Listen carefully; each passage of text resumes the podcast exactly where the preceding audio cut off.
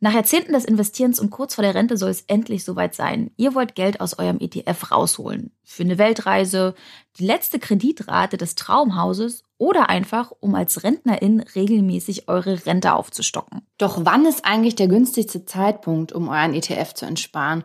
Worauf müsst ihr dabei achten? Und wo parkt ihr im hohen Alter am sichersten euren Gewinn? All das und mehr verraten wir euch in der heutigen Folge. Also lasst uns gemeinsam einen Blick in die Zukunft werfen. Auf Geldreise, der Finanztipp-Podcast für Frauen mit Anja und Annika. Hallo, liebe Geldreisende. Ich hatte in der Folge vor zwei Wochen schon mal von meiner Freundin erzählt, die sich nicht so richtig an ETFs rantraut, weil sie einfach nicht weiß, wie so ein mögliches Ausstiegsszenario aussehen könnte. Also wie sie ihren ETF entspart, wenn es soweit ist. In der Folge vor zwei Wochen hatten wir es schon angeteasert. Ähm, wir machen dazu eine Folge und direkt heute liefern wir. Heute geht es um den Entnahme- oder auch den Auszahlplan eines ETFs oder auch anders gesagt, also wir verraten euch, wie ihr aus dem ETF am Ende wieder rauskommt und wieder aussteigt. Äh, und um zu erklären, wie das genau funktioniert, springen wir einfach mal in die Zukunft und spulen 30 Jahre vor. Autonomes Fahren ist von unseren Straßen nicht mehr wegzudenken. Der Kühlschrank bestellt selbstständig fehlende Lebensmittel. Die Lohnlücke zwischen Männern und Frauen ist zwar noch nicht geschlossen, aber immerhin auf 7% reduziert. Ja, und Annika und ich und vielleicht ja auch ihr da draußen, wir sind dann so um die 65 Jahre alt und der Ruhestand ist zum Greifen nah. Und ja, wir zwei freuen uns auch schon ein bisschen auf mehr Ruhe, weil unsere schönen Stimmchen, die euch seit Jahrzehnten mit immer neuem Input zu Female Finance im Geldreise-Podcast versorgen, langsam doch ein wenig müde klingen. Also der Ruhestand, der rückt immer näher und damit auch nennen wir es eine kleine Sorge, unsere voraussichtlich mickrige gesetzliche Rente. Ja, Anja, dann nennst du ein Zukunftsszenario, das leider gar nicht so weit hergeholt ist. 2,7 also Millionen Frauen steuern trotz Vollzeitstelle und 40 Arbeitsjahren auf eine gesetzliche Altersrente von weniger als 1000 Euro netto zu. Das geht aus einer Antwort des Bundesarbeitsministeriums auf eine Anfrage der Linken hervor. Das ist also mehr als jede dritte Frau. Schon hart, aber zum Glück sind es noch 30 Jahre und hoffentlich gibt es noch ein paar ordentliche Rentenerhöhungen, die wir mitnehmen können. Und ja, privat vorgesorgt haben wir als Geldreisende ja hoffentlich auch. Ja, also ich bin auf jeden Fall dabei. Rentenerhöhungen klingt schon mal super. So, aber jetzt wieder 30 Jahre vorgespult. Kurz vorm Ruhestand und Wissen um unsere mickrige Rente. Annika hat schon angesprochen, da wir aber bereits alle seit längerem auf Geldreise sind, kümmern wir uns schon seit Jahrzehnten um unsere Finanzen. Der Notgroschen ist prall gefüllt. Ein bisschen Fuck You Money haben wir uns auch angespart. Wer mehr wissen will, was damit auf sich hat, mit Fuck You Money und Notgroschen, schaut mal in die Show Notes. Ja, und neben Notgroschen und Fuck You Money haben wir ein schön diversifiziertes Portfolio, bestehend aus Tagesgeld und Festgeld und einem weltweit investierten ETF. Und gerade auf eurem Wertpapierdepot, da hat sich so ein schönes Sümmchen angehäuft. Ja, und jetzt dann mit grauen Haaren, da fragen wir uns, ist jetzt der richtige Zeitpunkt, meine Aktienquote zu reduzieren und wie entspare ich jetzt eigentlich meinen ETF eigentlich richtig? Also alles auf einmal, nach und nach oder vielleicht doch irgendwie anders? Wie so oft lautet die Lösung, es kommt darauf an. Denn wie die Geldanlage selbst ist auch das Entsparen eine ganz individuelle Geschichte. Aber grundsätzlich können wir euch schon mal mitgeben, so fünf Jahre vor der Rente ist eigentlich ein ganz guter Zeitpunkt, sich damit zu beschäftigen. Bevor ihr euch aber für eine Entnahmestrategie entscheidet, solltet ihr vorab folgende Fragen klären. Erstens, wie viel Geld brauche ich eigentlich im Alter? Wer spart, um zum Beispiel die eigene Rentenlücke zu schließen, der oder die muss sie vorab natürlich auch kennen. Ja, genau, Rentenlücke, das ist auch auf jeden Fall mein Sparziel mit den ETFs. Und weißt du auch, wie groß deine ist? Mhm. Aufsummiert etwa 200.000 Euro. Oha. Das hatte ich damals berechnet, ja, als wir die Folge dazu gemacht haben, also zur Rentenlücke berechnen. Folge 100, wer da nochmal reinhören möchte wie viel ihr monatlich für euer Sparziel anlegen solltet, um nach der entsprechenden Zeit eben auf euren Wunschbetrag zu kommen. Das könnt ihr übrigens mit einem Finanztipp-Rechner ausrechnen, dem Finanztipp-Fondrechner. Den haben wir euch in den Shownotes verlinkt. Als zweites solltest du dir dann aber noch eine Frage stellen, Anja. Und zwar, wie lange soll das Geld reichen? Ein guter Ansatzpunkt ist da die aktuelle Lebenserwartung. Und die liegt momentan bei knapp 79 Jahren für Männer und bei Frauen sind wir da bei etwa 83 Jahren. Da sollten wir aber lieber natürlich noch ein paar Jahre obendrauf packen, da wir zukünftig tendenziell vermutlich älter werden. Worauf ihr auch noch schauen solltet, bevor ihr euren ETF abschmelzt. Wie sehen die aktuellen Steuerregelungen aus? Das kann später nämlich tatsächlich beeinflussen, welche Strategie für euch geeigneter ist. Und viertens, gerade für diejenigen, die es besonders einfach mögen. Also für mich definitiv, bitte einfach. Ja, für mich auch.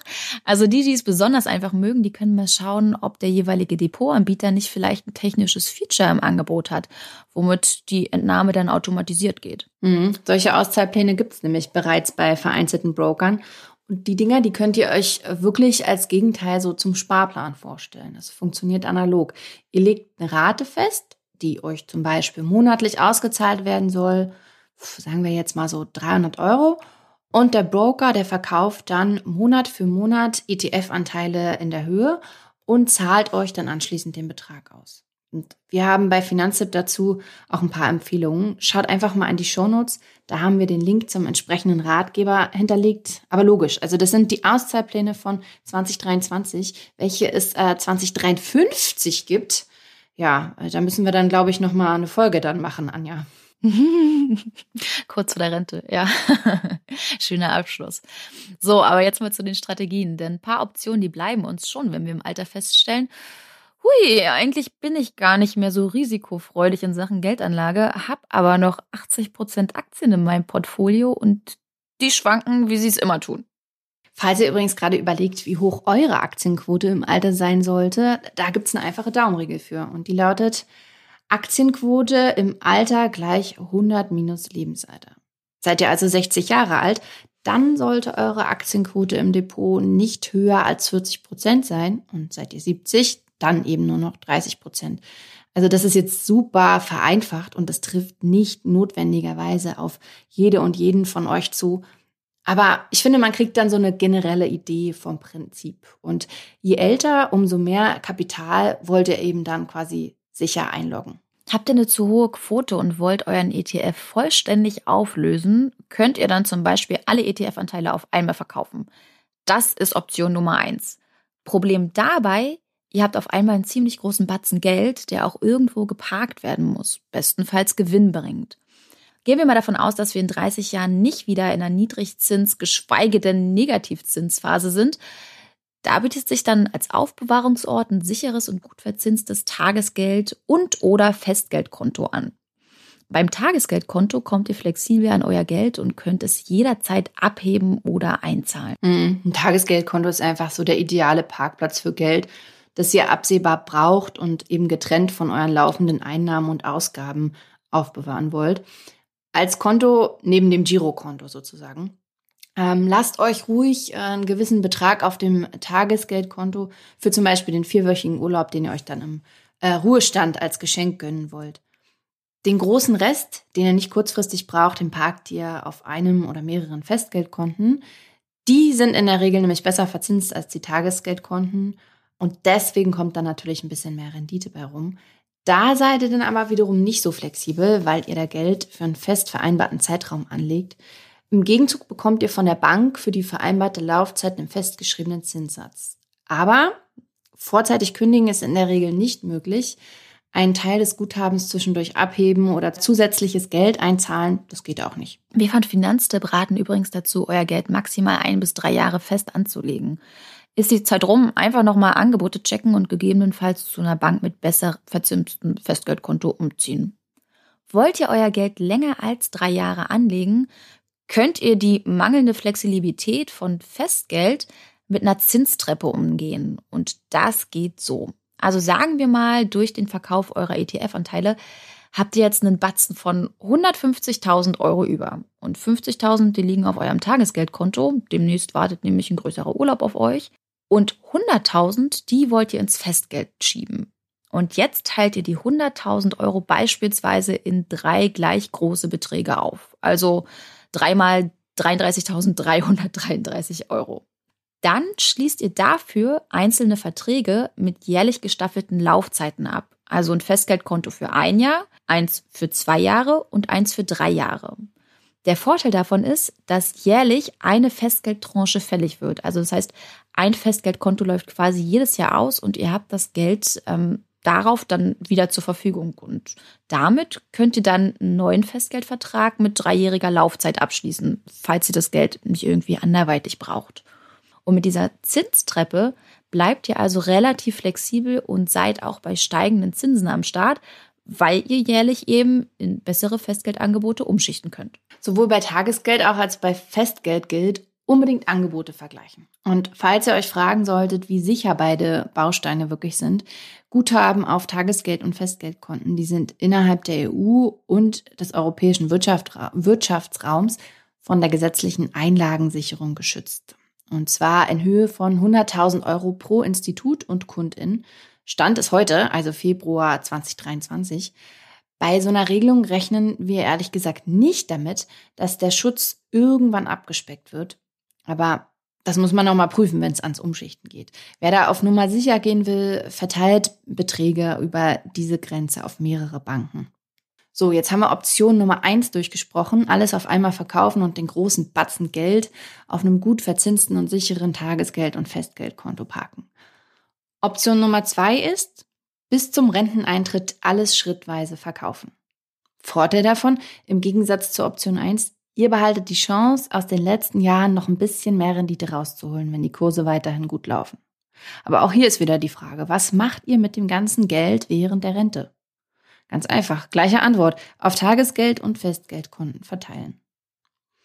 Wenn ihr zu Rentenbeginn nicht alles auf einmal braucht, sondern vielleicht nur einen größeren Betrag für die Schlusstilgung eures Hauses oder für ein neues Auto, dann verkauft ihr eben nur die Anteile, die die Summe abdecken und den Rest, na, den könnt ihr einfach im ETF lassen. Der erwirtschaftet dann nämlich einfach munter weiter Rendite, ähm, bis ihr euch eben wieder eine etwas größere Summe auszahlen lasst oder den ETF so peu à peu abschmilzt. Genau, und das, was Annika gerade vorgestellt hat, das war auch schon Option Nummer drei. Und nun zur vierten Variante, die vermutlich die allermeisten von euch ansprechen wird. Und die sieht so aus. Wir sind auch während des Renteneintritts noch voll in ETFs investiert, weil warum soll sich jetzt auch unsere Risikoneigung so großartig ändern? Immerhin wissen wir ja, was wir machen und wie wir das Risiko minimieren. Was wir aber trotzdem machen, ist, dass wir nach und nach ETF-Anteile verkaufen, denn wir wollen unsere Rente regelmäßig um einen gewissen Betrag aufstocken. Wir entnehmen also sozusagen nur kleine Beträge und lassen den allergrößten Teil des Geldes weiter für uns arbeiten. Im Vergleich zu den Optionen 1 bis 3 ist hier also die Chance am größten, noch ordentlich Gewinn zu erwirtschaften. Ist halt eben nur mal was anderes, ob ich auf 100.000 Euro 5% Rendite bekomme oder aber eben nur auf 40.000 Euro. Aber, und das wollen wir euch an der Stelle nicht verschweigen, die Fallhöhe, Höhe, die ist hier auch am höchsten. Ist die Wirtschaftslage nämlich nicht so gut, solltet ihr lieber weniger ETF-Anteile verkaufen und gegebenenfalls sogar darüber nachdenken, das auszusetzen und die Differenz über euer Tagesgeldkonto abzudecken. Sieht es dann an den Börsen wieder rosiger aus, beziehungsweise befinden sich die Kurse gerade auf einem Hoch, lohnt sich dafür, mehr ETF-Anteile zu verkaufen. Aber nicht vergessen, Tagesgeldkonto wieder aufstocken, bitte. Bleiben wir mal noch einen Moment bei dieser Option. Immerhin wollen wir alle noch wissen, wie wir berechnen können, was wir uns als RentnerInnen monatlich auszahlen können. Immerhin sollen unsere Ersparnisse bestenfalls ja für die gesamte Rentendauer reichen. Es geht doch alles ziemlich easy, denn dafür gibt's einen Rechner. Wir verlinken euch an der Stelle einen ziemlich guten, und zwar den Rechner von zinsenberechnen.de. Wollt ihr euch eine ewige Rente auszahlen, gebt ihr in dem Rechner einfach euer Gesamtkapital an. Dann passt ihr den Zinssatz auf 5% an. Bei einem ETF auf den MSCI World waren es in den vergangenen 45 Jahren laut Finanztipp-Berechnungen übrigens sogar 7% jährlich Rendite, jährliche Rendite. Dann wählt ihr ewige Rente aus und lasst euch dann die Kapitalentnahme berechnen. Und jetzt nochmal ganz praktisch. Sagen wir, ihr habt 150.000 Euro auf eurem Depot und das soll die nächsten so 20 Jahre reichen. Dann könnt ihr euch monatlich 608 Euro auszahlen. Eigentlich. Die Steuern haben wir nämlich noch nicht berücksichtigt. Würden wir tun, würden wir das tun, blieben uns etwas mehr als 513 Euro monatlich, wenn wir den aktuell gültigen Freibetrag von 1000 Euro im Jahr heranziehen und einen Steuersatz von gut 18,46 Prozent für den ETF mit einem Aktienanteil von mindestens 51 Prozent. Ob das künftig so bleiben wird, na, können wir euch nicht sagen. Da fehlt uns ehrlich gesagt die Glaskugel.